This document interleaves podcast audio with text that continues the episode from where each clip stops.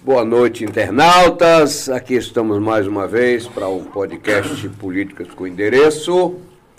É um programa, doutor Edson, muito obrigado, antes de mais nada, por ter vindo. Hoje nós temos aqui para bater um papo com o doutor Edson Dantas, que por demais conhecido aqui em Itabuna, evidentemente por toda a Bahia, também já foi candidato e é novamente candidato a deputado estadual, dessa vez pelo PDT. Vamos bater um papo com ele. E, doutor Edson, a gente sempre na abertura do programa, a gente faz questão de ressaltar que o nosso podcast é um programa independente, ele não tem patrocínio, financiamento de nenhum dos poderes públicos, nem municipal, nem estadual, nem federal. E preferimos nos preservarmos assim, para que a gente possa ter a liberdade e dar liberdade aos nossos entrevistados, aos bate-papo, para que fique à vontade, possa expressar sua opinião sobre os mais diversos assuntos, evidentemente priorizando os assuntos de ordem política assim como nós apresentadores também. Né? Somos responsáveis por aquilo que cada um diz individualmente e assumimos, evidentemente, a responsabilidade total do, do programa.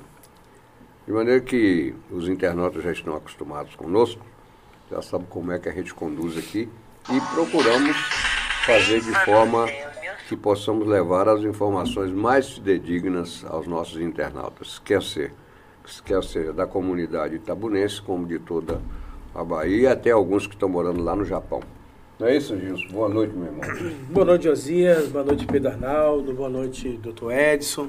Prazer tê-lo aqui com a gente. Boa noite, é... Pedrinho. Perdoa. Boa noite, Pedrinho. Você não esquecendo muito de mim. Não, é... muito pelo contrário. O Gilson já estava ali atravessando. Aí não, eu que botei, eu digo, não, não pode ser assim não, isso é um problema, rapaz, eu preciso acabar com essa briga três, quatro dois. vezes por dia, você tem alguns dias que não fala comigo. Ao contrário, ele é que está ali janelando aí, você não viu não? Ele já ia falar com o Edson, já ia fazer pergunta e você nem boa noite tinha recebido aí. Não pode ser assim também não. Sim, mas prosseguindo, boa noite, Pedro Arnaldo. você já viu que hoje aqui o nosso podcast está diferenciado? Olha lá, ó, tem bom de empim. Tem salgadinho, São João, negócio aqui. São João, São João. São João, negócio tá bom demais. Não, é doutor Edson. Doutor Edson, a presença do doutor Edson.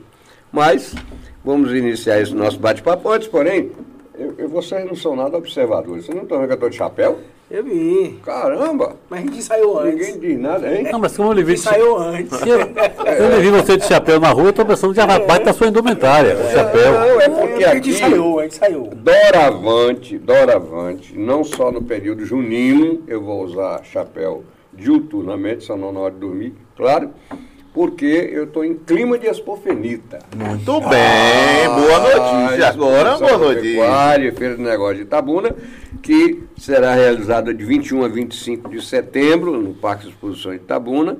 E eu já estou no clima, evidentemente. Ô, Danilo, dá para soltar o jingle aí para a gente começar a provocar o assunto?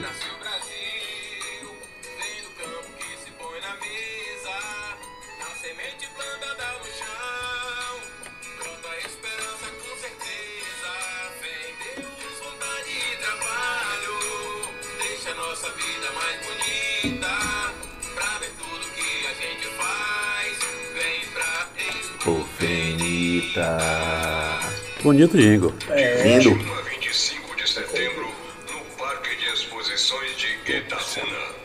Informações 73991927066.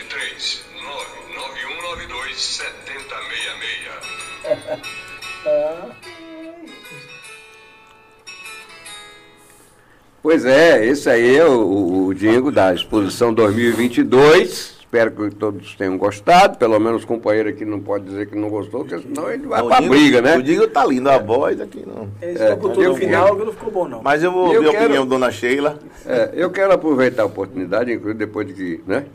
De colocar aí em primeira mão o, o, o jingle da Expo Fenito 2022 e dizer o seguinte: a exposição agropecuária de Tabuna, doutor Edson, não é um evento privado, é um evento público.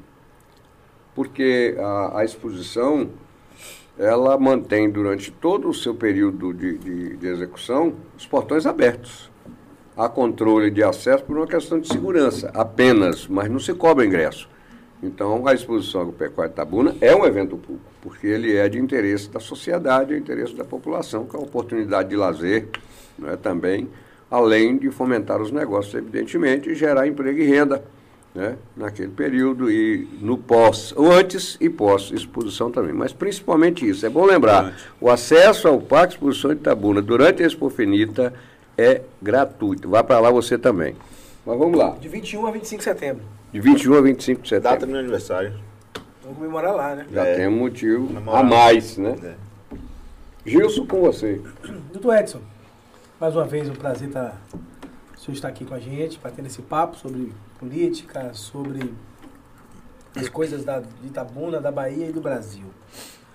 E a gente tem uma pergunta clássica que a gente sempre pega- pede ao nosso entrevistado que diga quem é ele. Né? Quem é doutor Edson, de onde o doutor Edson veio, a sua trajetória né, na, na vida pública. O senhor já foi vereador, o senhor já foi candidato a prefeito na cidade. Então, quem é doutor Edson para hoje estar pleiteando uma vaga na Assembleia Legislativa do Governo do Estado? Bom, eu, eu nasci em Birataia, aqui pertinho, né? Em 53. Estudei aqui em Itabuna, porque naquela época, cidade muito pequena, não tinha recursos para estudar. Vim aqui para Itabuna, depois minha família se mudou. Terminei indo para Salvador para estudar medicina. Chegando aqui em 85. E nos primeiros 15, 20 anos da minha profissão, sempre trabalhei muito. Uma marca das pessoas que me conhecem sabem que é o trabalho. Eu gosto do que faço, eu gosto de operar, gosto de trabalhar. Inclusive, quando sair daqui, vou para Santa Casa operar. Eu não paro. Então, com essa proximidade, se vocês eh, dão um corte no Congresso, você vai ver das especialidades das profissões liberais, 50% são médicos. E desses 50% que são médicos, 30% são ortopedistas. Porque quando- Interessante isso. É, porque quando a gente, você vê aqui Antônio Menezes, Antônio Vieira, é, o, o Caiado é, é ortopedista, Otto Alencar é ortopedista. Por quê? Quando você opera uma pessoa, um, por exemplo, você operou um fêmur, você fica um ano com a pessoa. Para você dar, dar cirurgia e reabilitação é um ano. E aí você começa, a pessoa está acamada, não pode se movimentar, você vai fazer o curativo em casa, vai tirar os pontos em casa. Aí você não tem tempo de ficar durante o dia, durante você vai à noite. Quando chega à noite, o pessoal lhe chama para tomar café, para jantar. Você termina tendo um ciclo de amizade que você não esperava, eu não esperava ter. E eh, me ficava ao longo da política. Eu nunca pensei em militar como, como um político. E eu sempre apoiei o Renato Costa, que, é, que eu sou casado com a sobrinha dele. Portanto, é meu tio por consideração. Uma pessoa assim que eu tinha um grande respeito, tenho um grande respeito, e ajudei ele em algumas campanhas, quando ele foi candidato a prefeito. E aí juntou todo mundo em 2000 para tomar a prefeitura de Fernando. Por conta dessa, dessa, desse acordo que nós fizemos, o PSB me indicou para ser secretário de saúde, onde eu fiquei com três anos. Com a Secretaria de Saúde, eu trabalhei 15 anos para ganhar dinheiro, para concentrar. Né? A gente tinha a mentalidade do capitalismo. O que é capitalismo faz? Vamos concentrar para ter poder. Então eu trabalhei 15 anos praticamente sem férias e acumulei um patrimônio. Quando eu fui ser secretário de saúde, minha escama caiu, eu vi que eu estava vivendo numa bolha. Que tinha muita gente sofrendo, gente com problema renal, sem poder, é, morrendo precocemente porque não conseguia fazer diálise. Como secretário, eu peguei a secretaria com 1 milhão e 700, quando eu saí deixei quase 9 milhões de recursos. Na época tinha mais recursos do que Feira de Santana e do que Vitória da Conquista. Porque, muito embora Itabuna seja menor, mas tinha uma, uma área de atenção, uma abrangência de 2 milhões de habitantes, cerca de 55 a 60 municípios. E aí eu, eu, eu saí da secretaria naquele desgaste com o Geraldo, né, Renato Geraldo, e eu também junto, eu resolvi ser candidato a vereador. Aí fui candidato, me elegeram presidente da Câmara, naquela, naquela época eram 13, uma eleição muito complicada, porque tinha seis que apoiaram o Geraldo, seis que apoiaram o Fernando e eu que apoiei o Renato. Eu fiz uma negociação com uma certa, um certo traquejo e consegui ser o presidente da Câmara. De lá para cá eu não parei. Agora, eu sei que as coisas às vezes são difíceis para mim, porque eu tenho uma ética, eu tenho um limite para fazer, Josias. Comprar voto, não faço isso. Então, para a pessoa que age dentro da lógica, é mais difícil a política. Eu pensava que com a situação do Lava Jato, fosse melhorar bastante, a pessoa temesse a federal, não piorou bastante. Piorou muito. Eu agora fui, é, vir para aqui, um cara deputado federal falou assim, olha, tem mil votos lá em, em, em Poções. Eu arrumo 100, você arruma 50. Para comprar mil votos. Eu comprar mesmo, ele, não- ele não vai lá. Então isso complica muito a vida, porque quando você elege um candidato que não tem compromisso com você, que não sabe onde é que passa o esgoto da sua casa, que não sabe que a educação do seu filho está ruim, a sociedade piora. E eu fui um político sempre de caminhar na rua, eu vou em todas as casas. Eu escolho um bairro assim, vou numa casa e vou em outra. Passo o dia todo visitando. Então, isso me despertou a Secretaria de Saúde, depois a presidência da Câmara, a, a vereança, a vontade de servir o povo com mais força, com mais abrangência, com mais intensidade, porque eu acredito que só pode ser feito através de um mandato. E por isso sou candidato a deputado estadual nesse momento. Pelo PDT? Pelo PDT, 12. E por falar em PDT, e pega, cadê? Ô, Dani, Cascavel, como vai o chocalho da Cascavel? Tá aí? tá. Solta esse chocalho, porque eu vou fazer uma pergunta agora ao doutor Edson Dantas, que é veneno. É Cascavel aí que vai rolar. Tá rolando? Muito bem. Doutor Edson, Ciro Gomes. Ciro Gomes candidato à presidência da República pelo PDT, um partido que ele conduz muito bem, e ele tem dito que não se aliará mais a bandido quando ele se refere a Lula. Isso, nas entrelinhas, quer dizer que ele poderia, num eventual segundo turno, não sendo ele candidato apoiar Bolsonaro? Senhor acha que tem? Não, eu acho que Bolsonaro ele não apoia, não. Eu acho que ele vai se omitir. Eu acho até uma posição ruim para ele como liderança. É. Vai para a França, dizer, para Paris. Paris. Eu acho até uma posição, a pessoa tem que ter posição, né? Não pode fazer isso que ele está tá fazendo, porque ele realmente é o melhor candidato, não tenho dúvida nenhuma. Um cara que tem um conhecimento de economia profundo, um cara que conhece a política, já passou por vários cargos, tem bagagem. Mas ele tem um, um, um complicador, que é o comportamento, ele é temperamental. É verdade. Então, extremamente pessoa, É, extremamente temperamental. Então a pessoa temperamental. Intempestivo. Tem, é, intempestivo. Tem mais dificuldade. Eu gostaria que ele tomasse parte na, na, no segundo turno, não sendo ele. Evidentemente, eu vou trabalhar para ele. Já votei nele várias vezes e vou continuar votando, porque eu acredito que é o melhor projeto para o Brasil é ele. Mas se o povo decidir o contrário, eu espero que ele tome a posição no segundo turno. Eu acho que ele não apoiaria Bolsonaro. Pedro? Então o senhor acha que ele apoiaria Lula? Sim. Ou ele vai apoiar Lula ou vai cruzar os braços. Vai para Paris também. A Paris Lulo, também. Lulo França. Lulo França. é, é, é. Doutor Edson, boa noite, muito obrigado por sua presença aqui. Eu vou começar fazendo logo um registro, que as pessoas me perguntam sempre assim. Tem podcast que a, a entrevista que Pedro faz é boa e tem outras que não são tantas. E essa eu já posso antecipar que não será tanto. E até vou lhe dizer a fórmula. Sim. Quando eu não gosto da pessoa, parece que a entrevista melhora. Quando eu gosto, eu estou meio fraco da entrevista. Não quer apertar? E de Dr. Edson eu gosto. Eu gosto que ele tem uma linha ética, ele tocou nesse assunto, é bom a gente... Ele tem uma linha ética. Às vezes é desfavorecido porque tem muitos espertalhões na política que acham que sabe tudo de política e acham que sabe mais do que o Dr. Edson. Mas isso não é uma verdade, isso é uma verdade de cada um. Ou é uma meia verdade. A verdade é que eu lhe respeito muito, Obrigado. lhe admiro. É, vi sua, acompanho sua passagem pela política desde o início e sempre lhe vejo em posições bastante confortáveis do ponto de vista ético da política. Então, o senhor não cede, nunca vi o senhor cedendo à vontade do outro de fazer porque é, é, é coerente, ou é de interesse, ou de isso. Não, eu queria fazer esse registro público aqui porque eu sou uma das pessoas que lhe admiro muito. Conheço Obrigado. muitas pessoas, inclusive, no meio da política e fora dela, que te admiram, te admiram da mesma forma. Essa concepção de, de Ciro, que Josias colocou, é interessante. Eu sou Ciro Gomes. Pedro Arnaldo vota Ciro Gomes. Certo? Por que, que Pedro Arnaldo vota Ciro Gomes? Eu prefiro votar no, no emocional no que naquele que não tem, às vezes, valores que me representam. Chego a chamar ninguém de bandido, nem de ladrão, porque cada um tem sua, sua, sua cara. Eu voto Ciro, mas eu voto numa proposta em Ciro. Você não vota em uma pessoa para presidente da República, você não vota em uma pessoa para prefeito, você não vota em uma pessoa para governo do Estado. Eu penso assim. Nós votamos em um projeto e ele determinantemente é quem representa o melhor projeto do ponto de vista econômico. Né? Tem uma história, tem uma bagagem. Ah, mas Pedro, Ciro tem um emocional. Tô nem aí pro emocional dele, meu emocional também não é muito bom, não. O de Josias é ainda é pior que o meu. É pior que o meu. né? Então, acho que essa coisa do emocional não vai muito, não.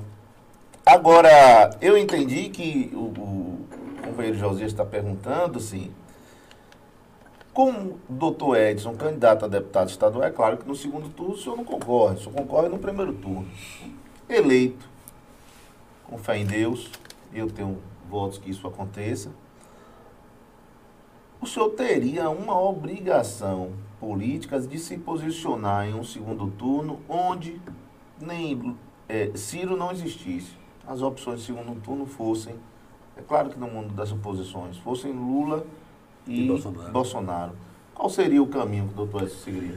Olha, eu vou esperar a determinação partidária. Eu vou votar com quem o partido eh, indicar. Porque eu tenho dificuldade de votar tanto em um como em outro. Você pergunta assim, algumas pessoas me acusam, ah, você é bolsonarista. Nunca fui bolsonarista. Eu apenas tenho algumas pautas que, eu, que, ele, que, ele, que ele defende que coincidem comigo. Por exemplo, a homofobia. Tem algumas. É, é, armamento, eu votei a favor do, do desarmamento. Mas eu fui vítima de sequestro, de uma mulher e um filho sequestrado. Eu, eu compreendi que o Estado não, não, não lhe dá a segurança que você precisa para você ficar, ter uma vida de civil, digamos assim, dia a dia. Então, o que eu fiz? Que eu fiz? Fiz o curso, comprei uma arma, blindei o carro e ando com segurança. O Estado faliu. Então, eu tenho motivo para ser isso. Agora, se perguntar assim, Bolsonaro é um presidente? Não, ele não é um estadista, ele é um cara que não tem um comportamento social bom, porque é um, um presidente que xinga, a gente não pode concordar, né, Josias? Não sei se você acha isso. Eu acho que tem coisas que o presidente não pode fazer nunca. Uma delas é xingar. É a liturgia do cargo, né? Não liturgia é? do cargo. Exatamente é. é isso. A gente não vota na pessoa, a gente vota É, no eu projeto. ficou um pouco confuso. O senhor falou de homofobia e mudou para armamento. Não, as pautas É que Bolsonaro é. defende que, coincidem com a minha. É, Mas eu não sou Bolsonaro. Então o senhor é homofóbico. Outras pautas também. Tem mais pautas, né? porque eu estou dando só alguns exemplos. Certo. Porque, é, O senhor é homofóbico e é a favor do armamento. eu sou a favor do armamento, eu não sou homofóbico. É, eu, é isso que eu quero entender. Porque Não, o senhor não. falou aí, Não, ele disse aí que- ficou parecendo que, que concorda com É, algumas não. pautas e citou a homofobia. não, não. Não, Eu ele estou lhe concorda perguntando para o senhor homofobia. esclarecer, Ele não para não ficar concorda, é. confuso para as Não, pessoas não, que não. estão assistindo. Eu não concordo com a homofobia. Agora, eu não acho que isso é, seja, seja coisa para poder é, a- o, o presidente se preocupar. Se- se- eu acho que a pessoa, por exemplo, a, a, a pessoa, é, o- o- o- a opção sexual é de cada um. Eu acho que não tem nenhum governo que se meter com isso. Perfeito. A pessoa faz do seu corpo o que quer, né, Arnaldo? Agora, por exemplo, eu, por exemplo, eu não, sou, é, eu não sou, eu não acho certo. Mas eu também não, não posso condenar. E como homem público, menos ainda. Porque cada um é responsável por si. Estou citando só alguns exemplos, mas tem vários exemplos. Agora, por exemplo, eu acho ele um troglodita, um cara que ele, ele não entendeu ainda o que é ser presidente. Ele deu uma sorte, que ganhou assim contra todos e contra todos. Ele tinha que ter um, um, um- projeto maior para o Estado, tipo o, o de Ciro Gomes. Para onde é que a gente vai investir na educação? Tem que ter, mas você não vê isso. Ele está tocando as obras que deixaram aí, por sinal é bom para o país, mas ele não tem um projeto. Aí você vai para o segundo mandato sem projeto, é muito complicado. Agora, com todos esses escândalos que passou por Lula, né? Aí o pessoal, não, Lula é inocente. Lula não foi inocente. Se vocês verem a, a última instância da juíza, a penúltima instância da juíza de Brasília, que deu, que inocentou ele, fala assim, eu, tem prova demais, o Ivo Grande disse na televisão, tem prova demais contra Lula. É documentos e tudo. Agora, o Supremo Tribunal me proibiu de examinar as provas. Baseado nisso, eu declaro ele inocente. Não, ficou difícil. Vai ser entre a cruz e a espada. Mas eu sou contra votar em branco, eu sou contra a omissão. Você tem que escolher um. Eu vou esperar a determinação partidária. Prossiga. É, doutor Edson, é, na eleição passada, o senhor foi candidato também a deputado estadual. Sim. né? E seus votos não foram computados. O que aconteceu para eles não serem computados? E o que garante ao eleitor que está nos assistindo que o seu voto dessa vez será computado? Na, na eleição passada aconteceu dois fatos, é, O primeiro fato é que a terceira parte da prestação de conta foi extraviada.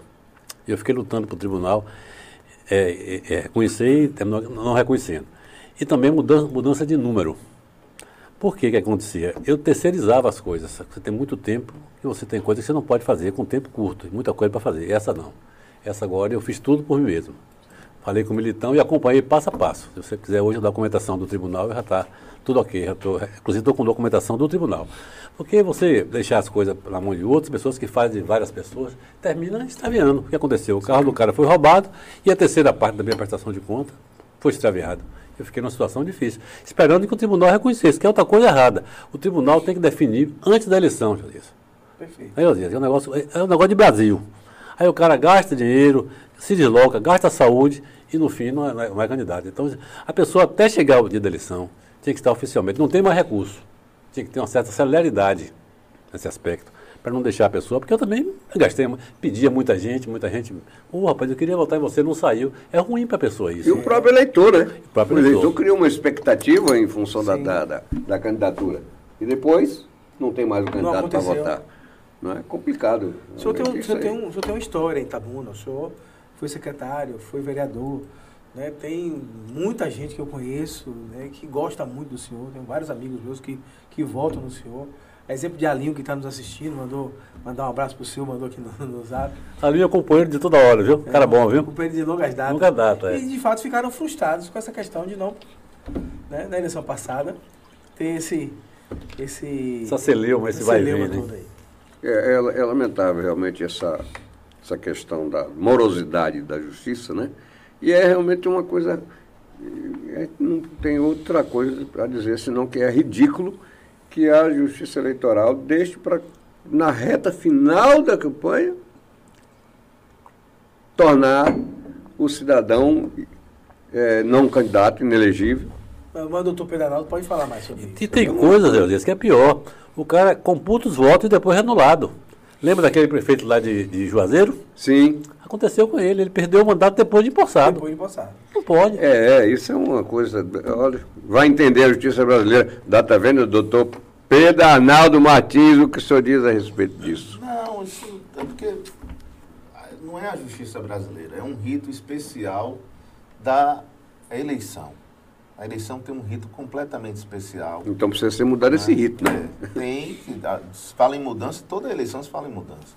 Mas ele tem um rito especial, geralmente é acertado entre 18 e 12 meses antes da eleição, mas é um rito muito rápido, muito acelerado e que às vezes ultrapassa alguns caminhos aí da. Como é que eu vou chamar aqui para não machucar nenhum lado nem outro? Da logística. Ó, que não bonito é A operacionalidade do processo. da logística do processo, dos procedimentos e tal. Você vê que os prazos eleitorais são prazos de horas. Você tem é, 72 horas de um prazo. São 72 horas, não são três dias. Corrido. São corridos, 72 horas. Se começou 11 horas, termina às 10 horas do outro, das 72 horas. Então são prazos muito velozes, muito rápidos e às vezes um lado E, e é o único pecado que não pode cometer, perder o prazo, né? não pode. É, No é eleitoral não pode. É, é rápido sob um aspecto, mas por outro é lento, né? é, nós Porque não deixa temos para a um decisão processo- final na boca da nós não eleição. temos- Mas eu acho que isso deve um também processo a- eleitoral. a- devido ao excesso de processo, não, É. Pedro? Talvez seja isso, excesso de processo. excesso de processo, excesso- excesso de pouco pessoal para trabalhar. Os cartórios eleitorais de Itabuna, agora eu não sei a realidade, mas até duas eleições atrás, quando eu trabalhei, você tinha duas pessoas por, por cartório que tinham conhecimento daquilo. O resto eram recrutados de última hora e tal. Então você tem várias nuances aí no contexto da eleição. A eleição por si só, hoje ela é muito curta, ela é muito rápida, né?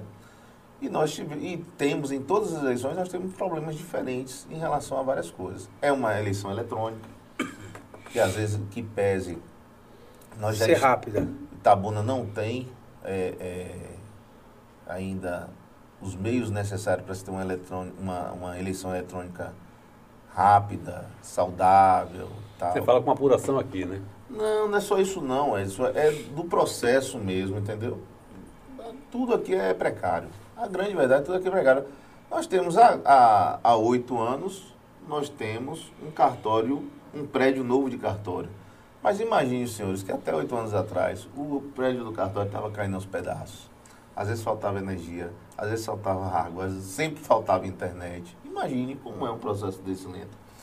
E algumas coisas se perdem no tempo e no espaço. Infelizmente, como é algo pontual, né? É de dois em dois anos e é pontual. Pra você ter ideia, até os juízes não são juízes eleitorais, são juízes de convocação. Você só tem um pleno na, em cada capital e um pleno superior a nível de federação. Mas os juízes todos têm São escolhidos. É sorteio, não? É, É, é uma espécie de sorteio, sim, que eles fazem internamente, às vezes. é, na realidade, seja por isso ou seja por aquilo, o que acontece é você frustrar o eleitor, não é, que se preparou, criou a expectativa, acreditou na proposta, né? Do candidato e na hora não tem mais o- aquele candidato para votar para me permitir concluir. Por exemplo, na, na- hoje, quem é deputado estadual ou federal de mandato para defender mais diretamente, vamos dizer assim, a- os interesses da comunidade de Itabuna.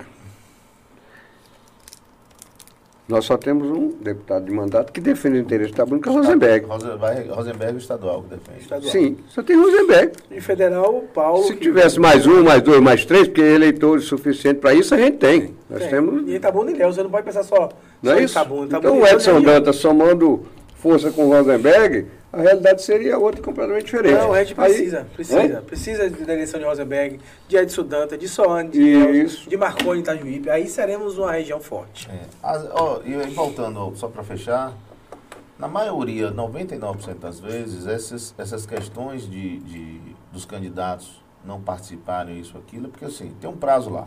Você tem que juntar ali cinco certidões, seis certidões, dez dessas certidões. Às vezes é um contador que cuida disso, às vezes é um advogado que cuida disso, às vezes é um assessor que cuida disso. A grande maioria dos candidatos, eles não têm esse conhecimento de como fazer isso acontecer. E deixam sua candidatura, que é algo importante, que na grande maioria não pertence nem ao candidato. A candidatura não pertence ao candidato. A candidatura pertence à população, pertence ao, ao quem está apoiando aquela candidatura.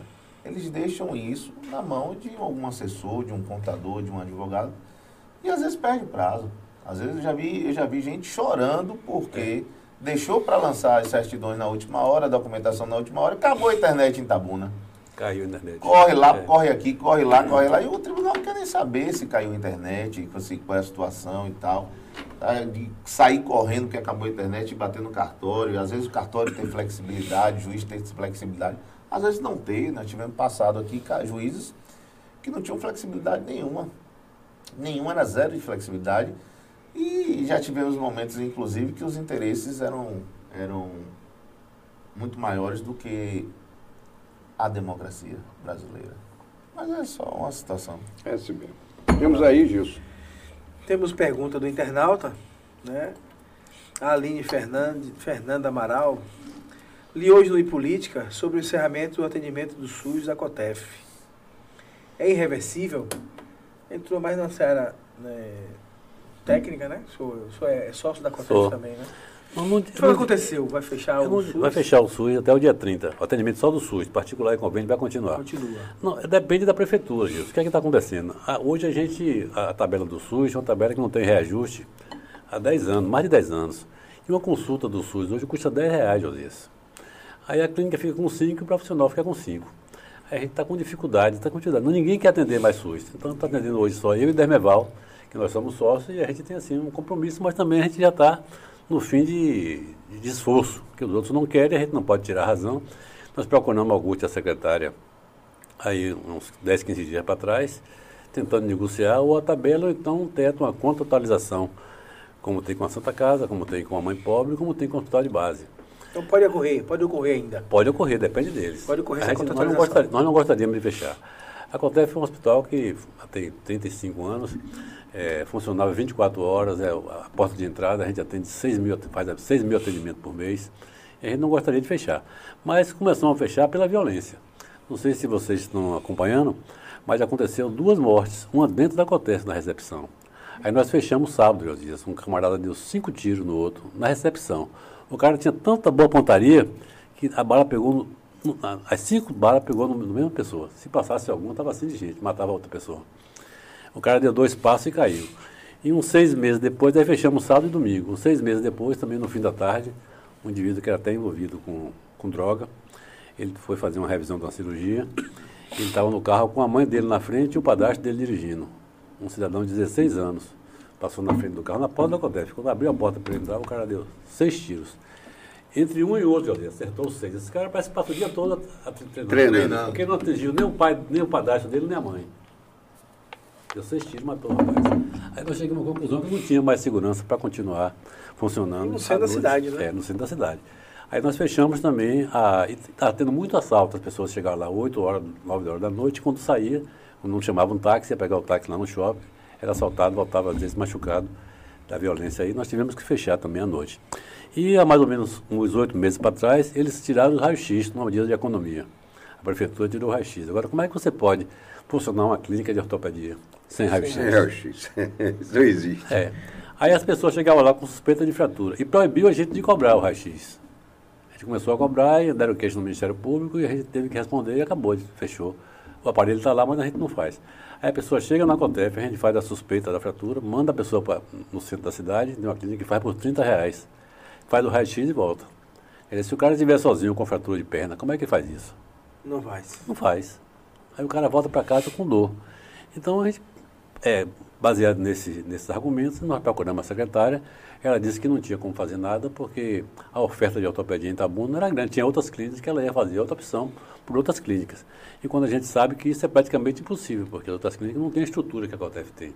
Estacionamento de rampa, de elevador, nove médicos atendendo, fisioterapia, tem uns dez fisioterapeutas atendendo. Então a estrutura da gente é uma estrutura para 6 mil, 6 mil pessoas por mês. E na, na, na iminência dela negar que a gente estava pedindo, a gente pediu a doação, mais ou menos 200 mil, para a gente voltar a funcionar 24 horas e pagar um médico fixo, independente da quantidade de atendimento. Pagar segurança, aquele negócio todo, voltar ao que era antes. Porque a gente compreende que também essa falta de atendimento na COTEF, ou em outras, a gente fala no COTEF porque o volume é maior, também traz recursos para a cidade. Que as pessoas vêm aí com a 100, 150 quilômetros, eles almoçam aqui, eles lancham aqui, Josias. Às vezes ele ah, vou comprar um sapato, vai comprar uma roupa, dorme. às vezes dorme. Ele aquece o comércio. A gente tem essa compreensão. Verdade. Mas, infelizmente, o prefeito e a secretária de saúde não teve a sensibilidade e acatou a nossa. Nós pedimos a ela qual é o prazo que vocês querem para a gente funcionar, para você se adequar. Não, até o dia 30 está bom. Nós mandamos um documento dizendo que no dia 30, se não tiver mudança, nós encerraremos a atividade do SUS. Mas os convênios particulares vão continuar ocorrendo. Rapaz, o negócio parece que é fácil, né, pai? Depois que a onça está morta, todo mundo quer comer do churrasco, mas o negócio não é fácil, não. Você vê, saúde. Tem nada mais prioritário no serviço público que saúde, pelo amor de Deus. Saúde. O esforço é, tem que ser. Eu sugiro, sugiro a RIC depois a RIC, é, ouvir o município, né? Saber o que. É bom, é bom. É porque hoje, hoje eu tive, tive na, inaugura, na reinauguração do CREAD, né? Uma parceria do Rotary e a prefeitura, reformado Ali quem fundou foi eu quando fui secretário. A placa está lá meu nome. Lembro, sim. E gostei muito do que vi. É bom, rampas, é bom, é bom. com um trabalho muito bom. Então, Deus parabéns à secretária, Deus parabéns ao prefeito, que realmente precisa, mas a gente não pode é, se furtar a investigar e perguntar ao município por que. Do lado contraditório, com certeza. Verdade. Mas voltando à política. Vamos lá. Né, não pode fugir muito da política, não. Nós estamos em período eleitoral.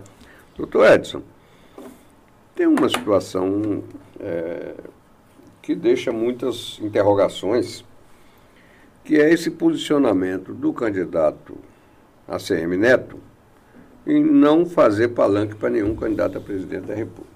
Entretanto, o PDT faz parte da, do grupo de, de apoio ACM. ACM Neto. Como fica, por exemplo, o senhor é candidato a deputado estadual pelo PDT? Como fica o palanque de Itabuna, sem candidato a presidente da República? É Primeiro isso? turno teremos Ciro. Segundo turno, vamos ver o que, Sim, é que o mas, vai dizer. Mas, mas Ciro terá palanque sozinho, com o senhor, sem, sem o candidato a governador? É, vamos, é? vamos tentar. Eu não sei se você está acompanhando, mas o PDT está tentando lançar um candidato a governador. Estevão, Está tá, tá tentando viabilizar.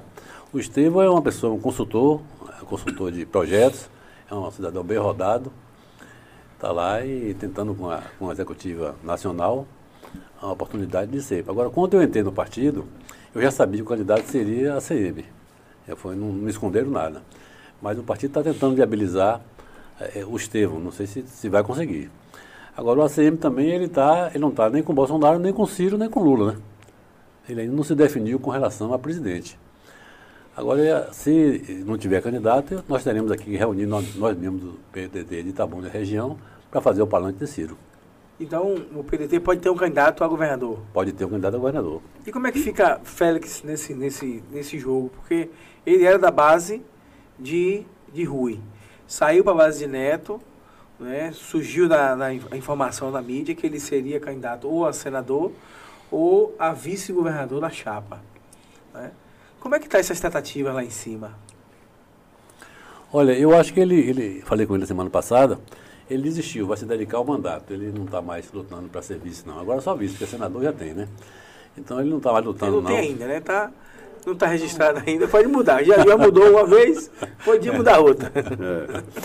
Eu só me lembro aqui, fazer uma pausa aqui, eu só me lembro de Tanqueiro Neves, quando tem um livro aí, não sei se o Josinho já viu esse livro, sobre as tiradas de Tanqueiro Neves, quando ele, um cidadão perguntou a ele, ele estava sentado assim na- na Pampulha, estava construindo a Pampulha ainda, e o cidadão pediu conselho a ele sobre política. Ele falou, tá vendo aquela nuvem ali? Aí o cara, tá parecendo o quê? Ah, tá parecendo um pássaro. Aí tá bom, aí continuou conversando. Demorou uns 20 minutos, falou, cadê aquela nuvem que tá lá? Não, agora tá parecendo uma montanha. Bom, política é assim, ó. Toda hora muda. Uma hora de um Então, jeito, é. uma hora de outro. É. Pois as, é. as tiradas de Tancredo Neves, eu, eu lembro muito assim. Eu gosto muito dele. A outra, Arnaldo, ele tinha um, um secretário que o cara era- vivia com ele 24 horas, fazia a agenda dele e tal, mas o cara era limitado.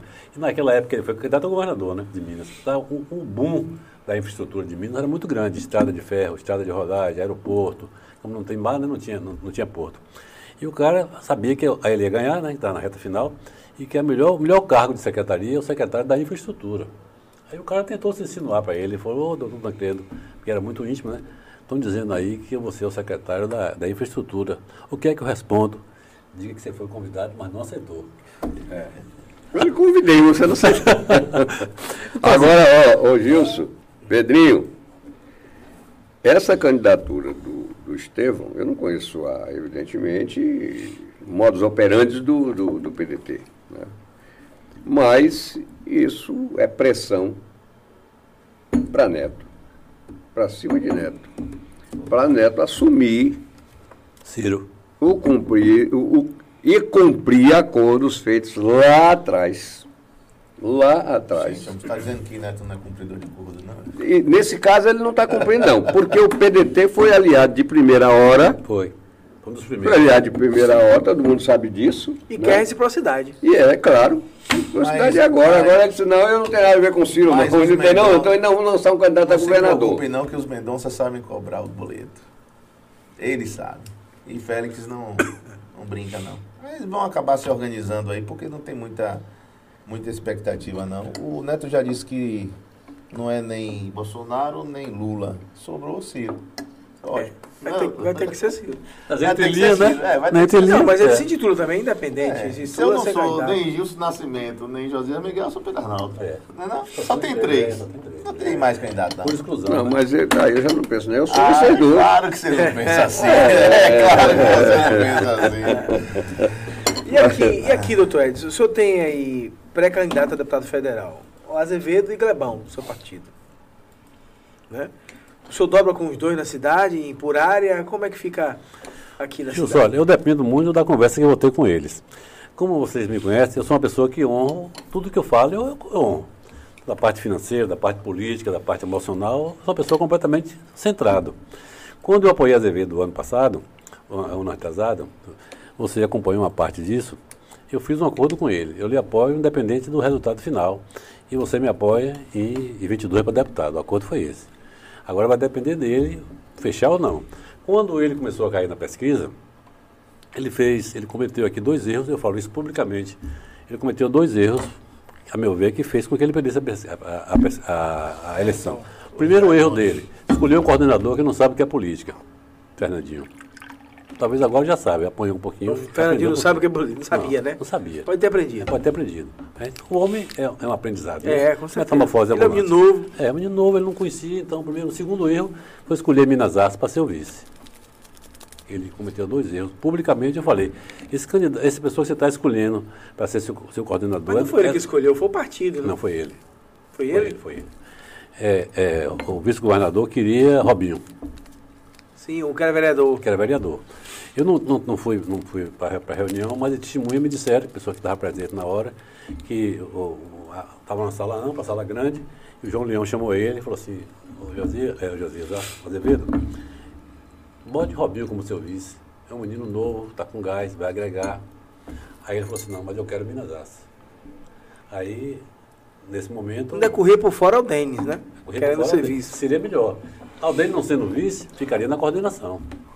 E teve vivência política. Eu disse isso várias vezes a ele. E teve vivência política e ia dar certo. Aí, quando ele disse que queria, queria, queria Minas Aço, João Leão falou, tá bom, tá vendo aquele sofá ali? Sente lá com ele e se entenda. Lavou as mãos. Ele não entendeu na hora.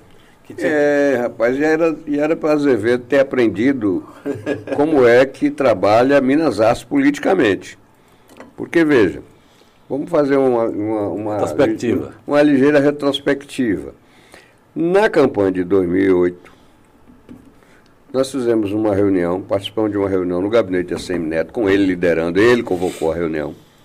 E lá estavam Adevan, candidato pelo PSD. DB. Hã? PSDB. PSDB, PSDB perdão. É, Minas Aço, pelo PP. Coronel Santana, pelo. Como era o. o... Que hoje é Podemos. É, eu esqueci não, agora o nome. Né? É. PP. Coronel Santana. Não lembro mais. É. PTN. PTN. PTN, lembrei agora. Azevedo, DEM. Aí Neto virou lá e disse assim, olha, para que a gente possa começar essa reunião de forma bem democrática, bem cristalina, aqui, a partir de agora, ninguém é candidato. Todo mundo vai abrir mão de sua candidatura para a gente buscar construir uma candidatura única com uma, os partidos aqui presentes. A Devan virou de lá e disse assim, não, eu não. Então eu vou sair da reunião porque eu não abro mão, eu sou candidato em qualquer circunstância. Certo? Assim sendo... Levantou e saiu. Hein? Ele levantou e saiu. Saiu. Aí, vira Coronel Santana de lá disse assim, é, PTN Itabuna também vai ter candidato a prefeito. Eu sou candidato. Levantou e caiu fora. Não, coisa nenhuma. Ficou. Neto virou de lá e disse assim, não, o PTN de Itabuna não terá candidato a prefeito. Só a vereadores e vão trabalhar com o democrata. Ponto. Enquadrou, coronel? Na hora. Que isso? Isso não, Santana aqui orientou. Fechou. Isso é enquadro, né? Orientou. Não, no quartel isso é pior. O nome disso é por Aí ficou, é, ficou Azevedo e Roberto Minanato. Aí disse, bom, então vocês dois vamos tentar fazer uma composição. Sim, mas qual é o critério? Vamos fazer uma pesquisa. O que tiver à frente é o candidato e o outro é o vice. O vice. Acabou, só tem vocês dois, está resolvido isso. Aí escolheu, na hora lá, foi escolhido o Instituto de Pesquisa, daqui a pouco eu lembro o nome. Fechado o acordo, fechado o acordo. Aí eu falei, rapaz, esse negócio, se eu conheço bem, esse trem não vai vingar. Eu saí da sala, com licença, fiz conta que ia no banheiro, fui lá fora, peguei o telefone, liguei para Roberto Brito que tinha Roberto Brito Federal e Luiz Arroz Estadual, do partido. Liguei para Roberto Brito e digo, Roberto, deixa eu fazer uma pergunta. Roberto Minasasso tem autonomia para fechar acordo? Não. Aí ele disse, ó, oh, eu vou perguntar a Jabes. É. Espera aí que eu te ligo já. Ligou para Jabes. Batendo gongá. Voltou é. a ligação para mim e disse assim, Jabes disse que ele tem. Já deu. Deu a procuração. É, ele tem autonomia para negociar. Eu voltei para a sala. Digo, bom, então aqui vai fechar. Nós tínhamos, pelo, pelo Democratas, três minutos de tempo de televisão. Com o Roberto Minasas do PP, a gente somava mais dois e meio. Poxa, o tempo, né? Nós íamos para 5,5 contra 7 do MDB e seis e qualquer coisa, sete também. Do, você foi ainda, ainda foi atrás? Do PT. com cinco e meio a gente já melhora um pouquinho. Então é. Arranha. Dá para casar. Não que Roberto Minasas pudesse trazer voto, não era voto nenhum. Era o tempo. Mas, Mas era o tempo. Televisão. Era o tempo de televisão. Foi feita a pesquisa, Claro, não podia ser diferente, Azevedo estava disparadamente na Não tinha como não ser, né? De, de Roberto Minazassi, então estava fechado. Foi esse o acordo feito lá no gabinete de Neto. Então ele não honrou o acordo que ele saiu candidato. De jeito nenhum. É. Já era. Não honrou acordo nenhum. Então o Azevedo não aprendeu isso? Ele viveu uma situação daquela que a gente teve que sair com um candidato puro sangue, né, Gilson? Com Vieira, Doutor Vieira foi. na vice, porque até na última hora a gente tentava fazer acordo e não conseguimos. Então ele não, eu acho que ele esqueceu quem é, como é que Roberto Minazassi trabalha. Roberto Minazassi não tem autonomia política nenhuma. Ele faz o que Jabes quiser e na hora que Jabes quiser. Se é assim, acabou esse fim de conversa. Ele não aprendeu, infelizmente. Também tem a questão financeira que ele prometeu a Azevedo e não, não, não honrou, né? Ele, na hora que ele foi convidado para ser vice, ele tinha feito uma, certa, uma, uma promessa de um certo aporte durante a campanha. E depois ele recuou, né? Ah, então ele, ele para ser vice, prometeu entrar com recurso financeiro. Foi. E depois não honrou. Tem um amigo meu que tinha um dinheiro lá para receber, porque ele prestou o serviço e o responsável pelo pagamento era Minazassi, no acordo que eles fizeram lá. Se não quer mais pagar essa parte, é Minazassi. Quando chegou na hora, o Dindim não apareceu, o cara ficou na. Chama-se doação. viu? Ficou na Não é aporte, não. Hein? Ah, aporte É doação. é doação, né? Bri- Obrigado, doutor. Desculpe. Não é aporte, é doação. Tem pessoas. Tem Ele pessoas. falando aí, eu vir. É, o aporte de recurso é através da doação. É, É, porque- doação. Quando- Não é aporte, não. Ele faz a doação ao partido, alguém faz a doação ao partido, ou tem um fundo partidário, e o partido paga o serviço, né? Porque É. se contratou tem que pagar. No caso, cabia a ele, como presidente do PP, pagar esse serviço desse amigo meu que ficou chupando dedo. Mas é. Então- política tem essa Então o senhor, o senhor fecha Itabuna, o senhor está aguardando a resposta de Azevedo, ver se vai fechar aqui em Itabuna. Agora, porque- Fábio Vilas Boas, há, há uma semana atrás, eu encontrei com ele é, sexta-feira, agora no evento do, do PGP do candidato Jerônimo. Né, encontrei com ele e ele, em outras conversas, ele me falou que tinha fechado com o senhor é, o apoio também, em, não em Itabuna, mas em outras, outras cidades. Confirma esse apoio? Confirmo. Da minha parte está tudo certinho. Inclusive hoje já foi um grupo lá desse, desse pessoal da do Movimento pela Terra, conversar com ele, acabou de me ligar pedindo para mais tarde eu retornar para fazer uma estratégia de, de, de campanha dos movimentos sociais. Eu estou aí com ele umas 12 cidades, mais ou menos, cidade pequena, né? Não é, são cidades grandes, não. 30 Fábio é médico também, né? É médico também, é bem conhecido é, ele, é né? ortopedista não? Não, ele é cardiologista. Cardiologista. É, cardiologista. Ele é um cara assim... Fábio ba- de Ilhéus, né? É de Ilhéus. É. Fábio de Ilhéus. Ele, aqu- aquele hospital que ele fez infantil é homenagem ao sogro dele, Joaquim Sampaio, que eu conheci, um anestesista, um cara, gente, assim, muita gente boa, muito trabalhador. E a gente tem feito essa parceria, eu espero que dê certo. Eu sou muito transparente, ele quis vir aqui para Itabuna. Eu falei, ó, Itabuna eu tenho um compromisso. Então, o Mas se- não dando certo, podemos conversar, né, Josias? É, se não der certo com o Azevedo, Olha a nuvem aí. É uma dúvida. pode ser que mude, né? Pode ser que mude. É. Porque Azevedo, até a última vez que eu estive conversando com ele, ele não tinha certeza que seria candidato. Agora, quando ele veio para o partido, ele já sabia que estadual ele não podia sair. O acordo foi esse. Você veio para o estadual, de jeito nenhum você vai sair. Ou você vai ser federal ou não vai sair. Aí eu tinha conversado com ele há uns 15 dias atrás e ele estava em dúvida se sairia candidato ou não. Agora ele conversou com o Neto, o Neto deu um gás a ele, prometeu algumas cidades e ele está vindo com tudo. Semana que vem a gente vai sentar de novo, vai conversar para fazer uma estratégia de campanha.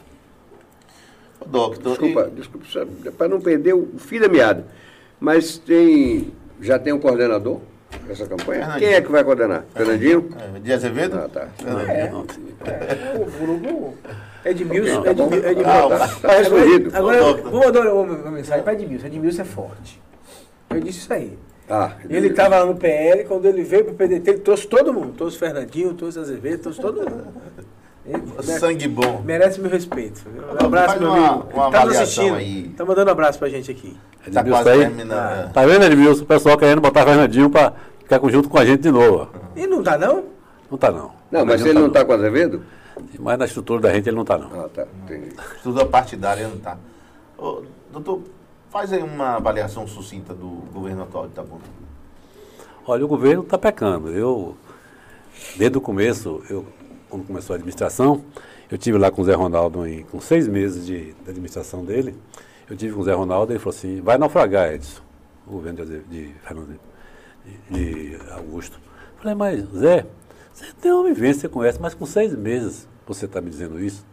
A prefeitura virou um, um comitê político. tudo transpira em torno da mulher dele. E se ela não for eleita, ele vai afundar a prefeitura. Seis meses. Eu fiquei assim, pô, Zé tá caducando. Pensei comigo, não disse nada, respeito muito ele. Tem me ajudado muito, na de Santana, na região ali. Ele ajudou muita gente e eu não posso, é, assim, sem base nenhuma, mas fiquei com aquele, a pulga atrás da orelha. Passou mais seis meses, ele falou, não lhe disse? Pouco tempo depois ela recuou, ele recuou com a campanha dela. Porque hoje o que a gente tem é conhecimento, e a gente não pode provar, que tem 300 pessoas na prefeitura para ser cabo eleitoral da mulher dele. Ele não demitiu, vai ser cabo eleitoral do Zé Alberto. 300 pessoas. A média de salário de 2 mil. Tem gente que ganha mais. Então, com, com 2 mil, são 600 mil, Josias. Tem mais 20 ex-prefeitos ganhando 11 mil. É. Tem o quê, rapaz? 20 ex-prefeitos daqui da região. Isso é coisa que a gente sabe. A gente não pode provar, mas a gente sabe que tem. Claro que não está com o nome deles, ganhando 11 mil. Se você fazer essa soma aí, dá quase um milhão por mês. Aí como é que vai sobrar dinheiro? Não ter dinheiro para enchente. Ele vive assim no mundo da lua, com muito marketing, mas pouca obra. Você perguntar, foi, a saúde vai boa? Não vai. Todo dia tem confusão aí. As pessoas chegam lá com 80 anos, 70 anos, 10 horas da noite para ficar para receber a consulta no dia seguinte. Teve uma confusão agora no Caíque, naquele posto do Caíque, que quase chamaram a polícia, foi aquela confusão toda. Não tem nenhuma capacitação dos funcionários. Funcionários que não sabem lidar com o computador. Aí você vai lá e você não tem cota. Tem cota, ela não sabe mexer com o computador. Ela não sabe agendar uma consulta. Não tem hoje, mas tem amanhã. Aí fazer a pessoa vir aqui amanhã, você pode agendar para amanhã hoje. Então tem uma série de coisas que eu vejo que dá. a educação vai muito ruim, né? Eu vejo as pessoas falar. Você vê, ficou eh, fechado esse tempo todo com a aula, a aula não presencial e agora está reformando os postos. Aquele muro daquele colégio lá no, no bairro de Fátima, na Califórnia, que caiu, matou duas pessoas, até hoje não foi erguido.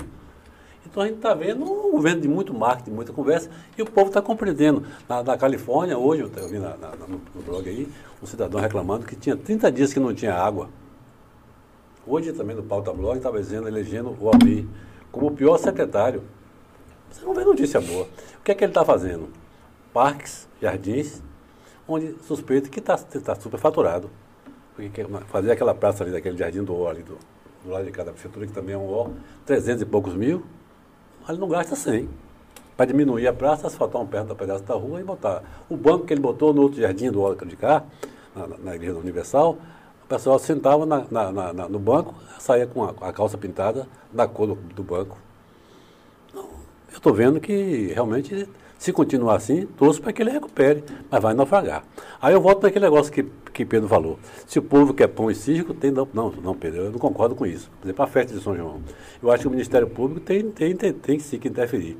Onde teve calamidade, se você não recuperou, por exemplo, Pitapé, Tapete, o calçamento, 80% do calçamento. Não, eu, eu, disse, eu vou fazer uma ressalva. Eu disse que eu não culpo o artista. Ah, sim, sim. O artista não tem culpa. Ele está para ser contratado, ele vende um serviço. Se tem quem compra o serviço dele, o serviço do artista, ele não é ilegal. Não é como vender droga da esquina, que é ilegal. O artista vende o profissionalismo dele, o canto dele, a voz dele. Se tem quem compra esse serviço que é legalizado, que se compre. Agora, quem compra tendo problemas de endividamento no seu município, problemas de enchente no seu município, problemas de fome no seu município, problemas de saúde no seu município, tem que ser responsabilizado por isso. Mas eu, foi isso que eu quis Inclusive dizer. que dá emprego, né? É, é, é dá a, emprego. A produção é monstruosa desses artistas. Quanto mais famoso, mais, é. mais emprego dá. Então eu achava que é, é momento agora de, de, refletir, de reconstruir o que perdeu, reestruturar a cidade, preparar para os investimentos. A Citabuna ela tem assim uma, uma, uma situação muito, muito privilegiada, um eixo rodoviário, você vê, a gente corta duas rodovias federais, né? A 415 e a 101, um aeroporto e um porto a menos de 30 quilômetros. Então Itabuna de tudo, uma natureza espetacular. Você vê aqui, não, não falta água aqui em Itabuna, falta quando, por algum problema de, de operacional. Falta energia lá no Rio do Meio, que a água daqui, a, a água daqui de Itabuna vem por gravidade, sobe a gravidade, né? É bombeada. Então quando tem algum problema da Coelva, com os temporais que tem, falta mais, a gente não tem reservatório, porque chove todo dia. A gente então, não tinha, né? É, agora já tem. Não né? tinha, a gente é, tem um reservatório. A gente, é. tinha, a gente tinha esse problema. Né? Eu lembro que eu, quando fui secretário de Azevedo, a gente tinha esse problema, que era a única cidade do porte na Bahia que, não, tinha um reservatório de água. Hoje tem, hoje tem a barragem do Rio Colônia que transforma o Rio Perene e tem a captação de água em Ferradas. aquela barragem ela tem capacidade de manter um abastecimento, um abastecimento durante seis meses de seca. né? Ela não é para ter adutora. Armazéns. Ela nunca foi projetada para ter adutora. É importante dizer isso. Ah, eu ia perguntar isso. Nunca foi projetada para ter adutora. O, li, o, o, li- o leito do rio ele é rochoso. Então é, a função dela é transformar o rio perene. Se ela tivesse uma adutora, no momento de seca, a gente mataria o rio. Então ela tem a função ainda de manter o rio perene e cuidar da parte ambiental e a captação dela sem ferradas. Mas deixa eu te fazer uma pergunta. A água da maioria dos bairros de Itabuna não vem ainda do Rio Almada? Tem ainda a captação, porque falta ainda investimento muito grande de melhorar a captação de ferradas. Ela é pequena tá. a captação de ferradas. A Ferrada só abastece o oeste. Tá? Só abastece o oeste. É, isso aí. Isso aí. Porque não, a coisa não é bem. É, mas assim, a água bem- tem. A água tem. A água tem. É, ainda falta investimento. Falta investimento para captação.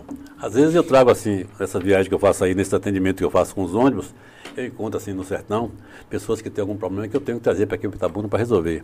E o negócio que chama atenção é que eles param aqui em Itabuna, nos fios daqui, nasce aquela vegetação, né? O passarinho bota um negócio ali, chove. Ele fala, rapaz, olha para aí, ó. aqui a planta dá até no fio. Eles ficam, eles ficam Aqui dá. sem entender, né? É. É. Tem natureza pródiga. Aí você quer ver um negócio, ó. Gente, o, que, o que falta mais é conhecimento. Eu não sei se vocês, é, vocês não são obrigados a saber disso, mas nós gastamos no ano passado, eu dizia, 10 bilhões no Brasil de um remédio para contra hipertensão, chamado captopril e agora losartana. 10 bilhões. E esse remédio é feito com veneno da cobra, o biotrópico, que só tem na nossa região. Só tem na nossa região o biotrópico. Tem um camarada aqui, ó, com serpentário, e é um médico de, de, de, Minas Gerais, de Belo Horizonte. pede em, em Itacaré, Serra Grande. subindo, é. Serra Grande, quem vai para Itacaré. O cara vai ganhar rios de dinheiro. Uma vez eu, eu, eu em São Paulo, eu conversei com um japonês, ele me disse isso, tem uns 10, 15 anos para trás, eu fiquei assim, pô, esse cara está chutando. Mas aquele negócio ficou na minha cabeça e eu fui pesquisar. Uma cobra nossa aqui, uma, um, jara, um jaracuçu de um metro, você tira um grama de, de, de- veneno, dia sim, dia não, não faz todo dia porque estressa ela. Aí você está, dia sim ou não, uma grama, um grama de veneno é 23 dólares. Se você tiver 100 cobras, ela come rato, Josias. Porque a cobra só come animal vivo, ela tem que caçar. Se você matar um animal e deixar lá, ela não come. Você tem que botar o rato para ela caçar. Então, uma, uma come, rato, come rato que produz em, em grande escala, né? uma, uma gravidez de uma, de uma ratazana é 5, 10 ratos. Então, você deixar um pouquinho de crescer, dar um pouquinho de ração e solta para a cobra comer. Se o cara tiver 100 cobras, ele vai quanto?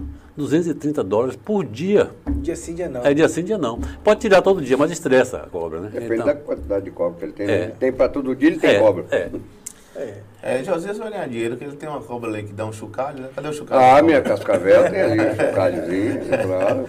Então a gente, rapaz, a gente vive aqui num lugar onde a gente tem tudo que tem, uma natureza pródica, uma, É uma, uma produção de fruta, assim, não tem limite, é que tudo que você planta dá. É verdade. Né? Olha, E- na área do conhecimento é uma, é uma terra rica, rica, muito, mas muito rica na área do conhecimento. Eu fui, há cinco anos atrás, fui fechar um convênio com a Universidade Americana para o meu colégio e ela solicitou que eu entregasse o nome, aprovando o projeto pedagógico do colégio, que eu, que eu juntasse o nome de cinco doutores daqui da região para poder validar o projeto pedagógico. Eu entrei na CEPLAC, na UESC, eu saí com mais de 200, mais de 200 assinaturas. Quando eu cheguei na universidade, olhou, o que é isso aqui? Você tem 200 doutores na sua, na sua região? Eu disse, não, É. eu tenho mais de 3 Mais. mil doutores. Você tem 3 mil doutores na, na região que você mora? Eu disse, tenho. Deve ter muito mais do que Tem isso. demais. Muito mais do que isso. Ela ficou assim, apaixonada. Isso não, você não encontra isso no mundo. Isso aqui é uma, de uma riqueza fantástica. Aqui nós temos especialistas que são especialistas a nível global, a nível de mundo, pessoas que têm um conhecimento a nível de mundo e que às vezes vivem aqui na nossa região, Itacaré, Ilhéus, principalmente. Itabuna, que passam desapercebido, pessoas que, que viajam quatro, cinco vezes por mês para dar palestra de 10 mil dólares, 20 mil dólares, 50 mil Verdade. dólares, palestra de uma hora e meia, bicho. Os caras ganham 150 mil dólares na Europa para dar palestra sobre sa- sapo, sobre aracnídeo. sobre- É fantástico. Cabedal velho. de- de- Isso aqui é fantástico. A, a mulher de Estelino, dona doutora Edna, é uma dessas. Ela, ela ganha mais com palestra do que com o salário da CEPLAC. A mulher tem livros, você nem sabe.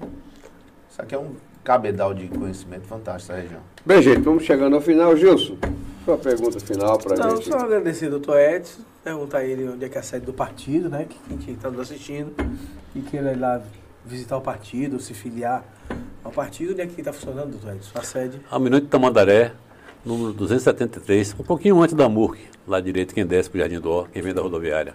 É Tem- tá bem visível. é provisório? É provisório, mas a gente está encaminhando para diretório. E quem é que está presidindo hoje? Os cinco membros, quem são? Sou eu mesmo. Eu sou presidente, tem Edmilson, Vânia, Marina e Vladimir. Mas a gente convidou todo o pessoal passado, porque teve uma celeuma aí, quando eu fui escolhido para ser presidente, quando a gente fez um acordo, eu liguei para todo mundo, inclusive para Marco Vence. Aí saiu no, no veneno, no Cacau com Veneno de, de Matheus, dizendo que eu estava, que o Benz estava fugindo da cruz, fugindo de mim como o diabo fugiu da cruz. Na verdade, eu não procurei. Eu liguei para todo mundo, Josias, como são pessoas educadas, pessoas que já tiveram passado no partido. Se quisesse compor na diretoria, a gente aceitaria e ia tocar. Porque o projeto político se faz somando, não dividindo. Exatamente. Eu entendo assim. Perfeito. É isso mesmo. Pedro, Então, agradecer meus dois companheiros de bancada, meu âncora, nosso líder maior. E ele tá bonito de chapéu hoje, É, tá? É, parabenizar pela Expofenita. ah, sim, agora, você tá agora, agora, agora você falou tudo. Tabuna e região. Né? É uma das coisas que eu admiro em você, essa sua capacidade de aglutinar, porque é uma aglutinação de forças fantástica que você faz para trazer esse, essa exposição, essa Excelente. mega exposição para a nossa região, para a nossa cidade de Itabuna. Como você bem disse, um evento extremamente social, de portas abertas, recepciona toda a região, mas recepciona muito o povo de Itabuna, que tem um carinho especial por esse projeto, que é um projeto antigo, que pertence à cidade de Itabuna e que, portanto, vai acontecer E um fenômeno. E ficou parado até ele reabrir. É, não, ali Essa- só ficou aí um bocado de tempo, uns cinco anos parado, não foi.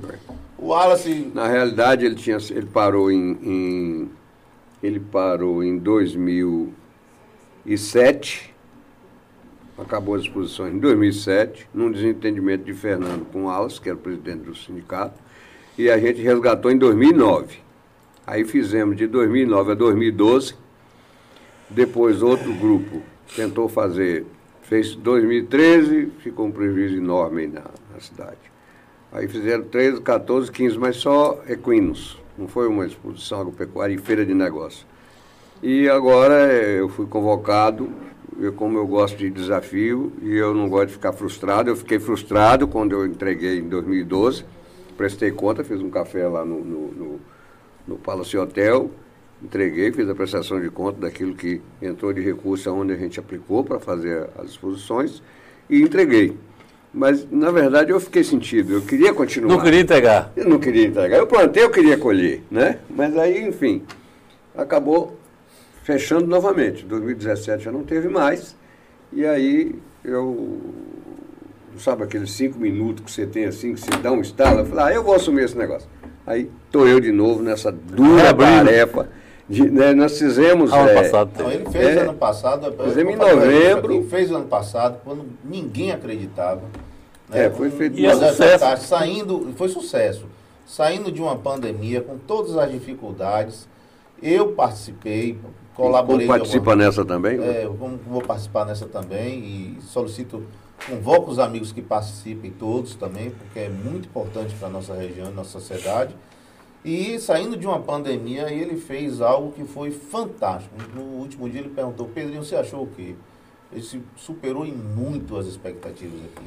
Eu achei que eu ia para lá para ser um mero expositor dos meus serviços, da minha empresa. Acabei fazendo grandes negócios e bons negócios no, no parque de exposição, que meu âncora. Mas ninguém faz nada sozinho, né? Eu, eu acho que quem tem amigos, né, tem um ditado popular, que mais vale amigo na praça do que dinheiro em casa. Dinheiro eu Na nunca caixa. tive. né? Eu, não, eu, não, eu não sou homem de posse.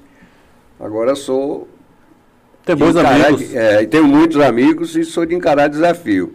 E quando o desafio acontece, que a gente encara, os amigos chegam juntos. Aí chegou junto, a gente faz acontecer. Não é não, Gilson? Verdade. E Aí outro parceiro de, de, de- não é? de longas datas. Ali.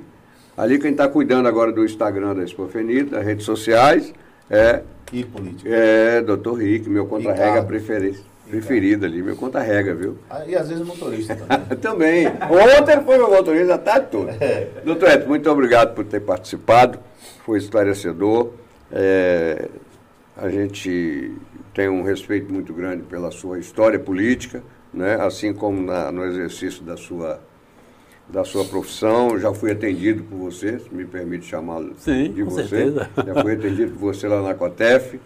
Né? E sei do seu zelo para é, no exercício da sua profissão e o cuidado que você tem com seus pacientes. E para nós foi um, momento importante a sua participação aqui, até porque nunca teve esse salgadinho aqui. Quando o senhor veio, ó, E bolo. tem salgadinho, tem bolo. bolo de empim. Aqui, hein? É, Carlinha, é, é, eu entendi. Da Do- próxima vez eu vou trazer o leite. Aí, tá vendo aí? É, o Mas, de qualquer maneira, você vê que ele já se escalou, né? é. E nós não vamos dizer que não, não, porque a gente precisa comer mais salgadinho. Mas, por favor, doutor Edson, para as suas considerações finais, que a gente chegou ao final do Agradecer a oportunidade de estar falando aqui com a- esse povo seleto aqui da região e dizer que eu sou uma pessoa que estou sempre atenado com o anseio da sociedade. Espero que a sociedade compreenda, como o Pedro Arnaldo, foi, foi Gilson que falou, de eleger uma bancada regional. A gente só vai ter força quando a gente tem uma andorinha só, não faz verão. Então a gente vê cidade como Coité, 15 mil, não, 20 mil habitantes, tem um deputado estadual. Serrinha, Osni. Então, Itabuna é uma cidade que só por Itabuna podia eleger dois, só Itabuna, sem contar Ilhéus. E a gente não tem nenhum. Então é muito triste, espero que a sociedade compreenda e que dê oportunidade para o prato da terra, prato da casa. Muito bem, e assim nós chegamos ao final de mais um podcast Política com endereço. Não é isso, Rick? Muito obrigado a você, internauta, e continue com a gente. A semana que vem, como feriado é, na quinta-feira, nós vamos voltar à terça. Excepcionalmente, o, o- o nosso programa vai ao ar, ao vivo, como sempre, às 19 horas de terça-feira que vem. Até lá. Prontinho, acabou.